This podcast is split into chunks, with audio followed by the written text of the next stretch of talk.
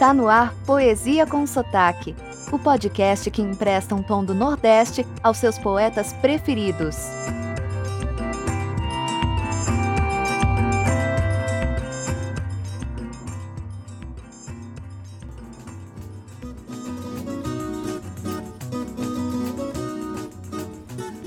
Oi, tudo bem? Aqui Miguel Arruda. Hoje estou especialmente feliz. Este é o trigésimo episódio do Poesia com Sotaque, o seu podcast de poesia. No décimo, comemoramos com a presença e a poesia feminista de Elisa Lucinda. A poetisa Vanna Salles fez uma participação especialíssima e nos recitou a poesia Aviso da Lua que Menstrua. No vigésimo episódio, o convidado especial foi Chico Buarque. Eu Te Amo e Gota d'Água foram as poesias deste momento especial. Vamos manter o nível então? Escolhemos um pernambucano que já esteve aqui apresentando duas poesias, Desencanto e A Arte de Amar. Naquele episódio, contamos que além de poeta, ele foi também escritor, professor, crítico de arte e historiador literário. Falamos também que ele gostava de escrever sobre o cotidiano e a melancolia. Vejamos o que podemos acrescentar deste meu conterrâneo, Manuel Bandeira. Ele nasceu no Recife, filho de uma abastada família de proprietários rurais, advogados e políticos. Com 10 anos, mudou-se com a família para o Rio de Janeiro, concluindo o curso secundário no famoso Colégio Pedro II. Em 1903, ingressou no curso de arquitetura da Escola Politécnica de São Paulo, mas interrompeu os estudos para tratar da sua saúde. Infelizmente, estava com tuberculose. Dez anos depois, ainda doente, foi para a Suíça, em busca da cura. Ele permaneceu lá durante um ano. Voltou curado. Nesta oportunidade, conviveu com um poeta francês e foi influenciado por ele, e o influenciou também, que estava internado na mesma clínica, Paul Eluard. De volta ao Brasil, tornou-se inspetor de ensino e depois professor de literatura na Universidade do Brasil. Em 1917, Bandeira publicou seu primeiro livro, A Cinza das Horas. Este, se não me falha a memória, foi o primeiro livro de poesias que eu li. Esse livro tinha uma nítida influência parnasiana e simbolista, onde os poemas são contaminados pela melancolia e pelo sofrimento, como o poema Desencanto que já mostramos aqui, creio que no episódio 9. Dois anos depois, publicou Carnaval, cujos poemas esteticamente já anunciavam uma nova tendência, era um, um flerte com o modernismo tão em voga naquele momento. Em 1921, Manuel Bandeira conheceu Mário de Andrade, um dos fundadores do modernismo no Brasil. E através desse começou a colaborar com uma revista modernista com um nome estranho chamado Claxon, escrevendo poemas para essa revista. Para a própria Semana de Arte Moderna de 1922, ele enviou o poema Os Sapos, que foi lido por Ronald Carvalho e tumultuou o Teatro Municipal com vaias, gritos e aplausos, dividiu a plateia. O poema satiriza os princípios do parnasianismo, com um deboche agressivo dirigido à métrica e à rima desses poemas, que ele mesmo tinha muitos poemas dessa forma. Bandeira foi cada vez mais se engajando no ideário modernista e sua adesão às novas técnicas deu-se gradativamente à medida que via na renovação a única alternativa para sua poesia.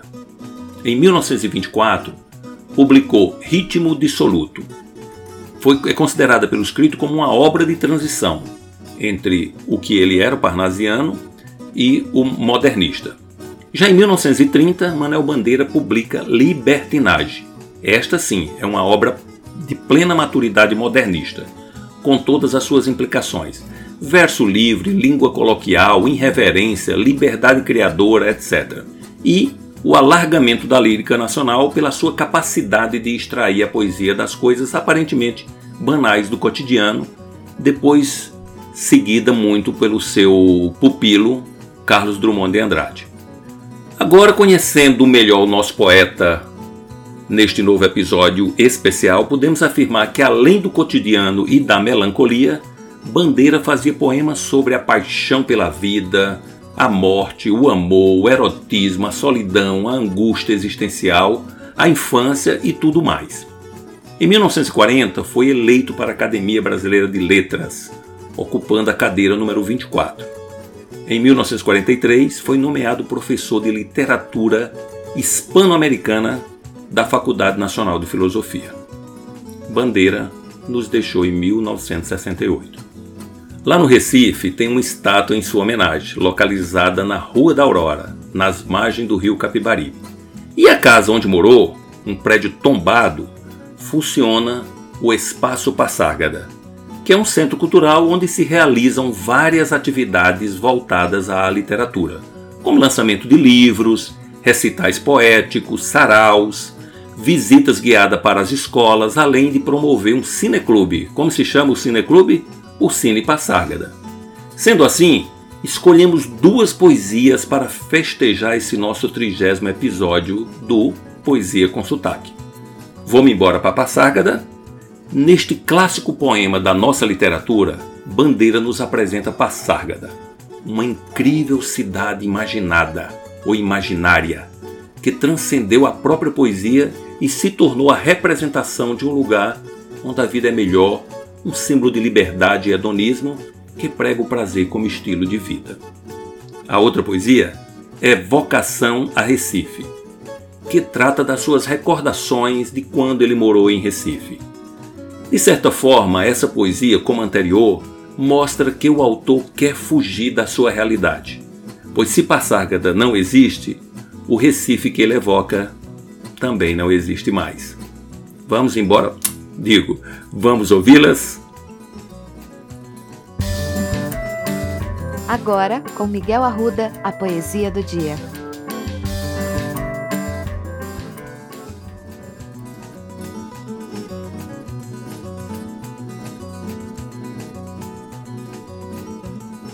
Vou-me embora para Passágada, Manuel Bandeira. Vou-me embora para Passágada. Lá sou amigo do rei. Lá tem a mulher que eu quero, na cama que escolherei. Vou-me embora para Passágada. Aqui não sou feliz. Lá a existência é uma aventura, de tal modo inconsequente que Joana, a louca de Espanha, rainha e falsa demente, vem ser a contraparente da nora que nunca tive. E como farei ginástica, andarei de bicicleta, montarei em burro brabo, subirei no pau de sebo, tomarei banhos de mar. E quando estiver cansado, deito na beira do rio, mando chamar a mãe d'água para me contar as histórias que no tempo de eu menino Rosa vinha me contar. Vou-me embora para Passágada. Em Passágada tem tudo, é outra civilização. Tem um processo seguro de impedir a concepção tem telefone automático, tem alcaloide à vontade, tem prostitutas bonitas pra gente namorar. E quando eu estiver mais triste, mais triste de não ter jeito, quando de noite me der vontade de me matar, lá sou amigo do rei, terei a mulher que eu quero, na cama que escolherei. Vou-me embora para Passágada.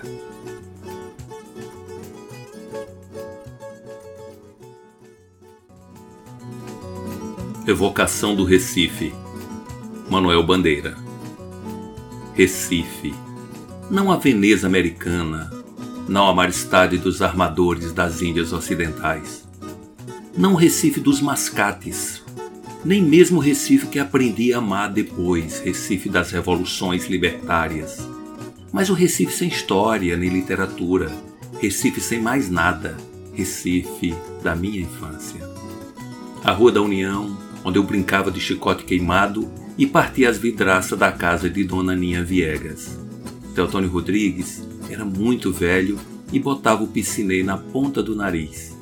Depois do jantar, famílias tomavam a calçada com cadeiras, mexericos, namoros, risadas. A gente brincava no meio da rua.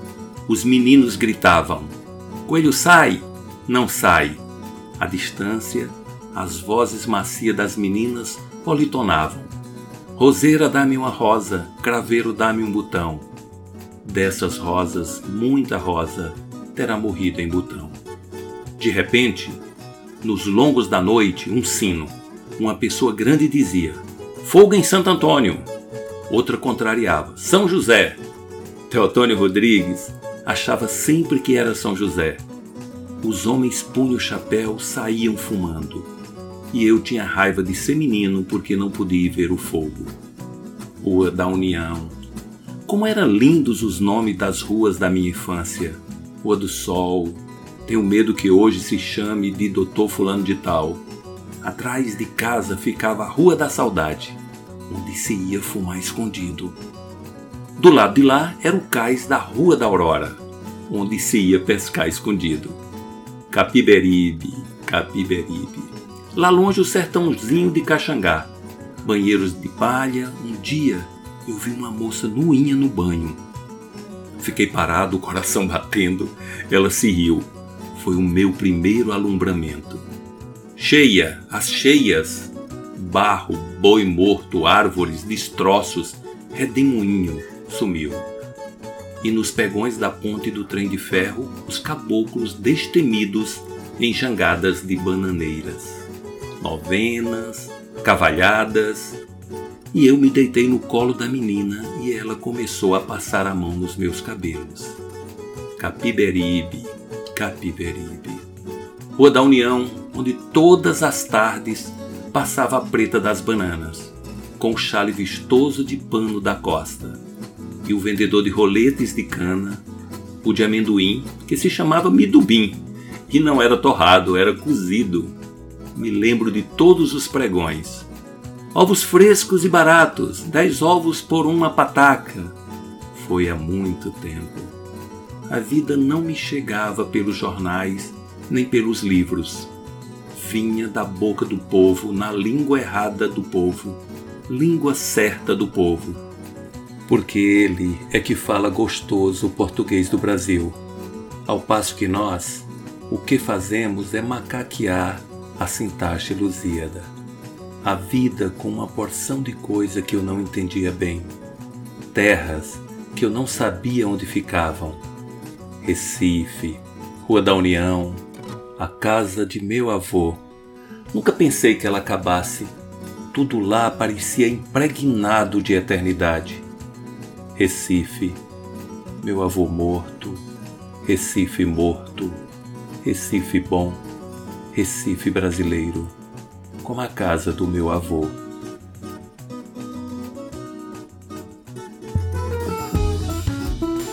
Esse foi o podcast Poesia com Sotaque que harmoniza a sensibilidade poética com a aridez do sertão.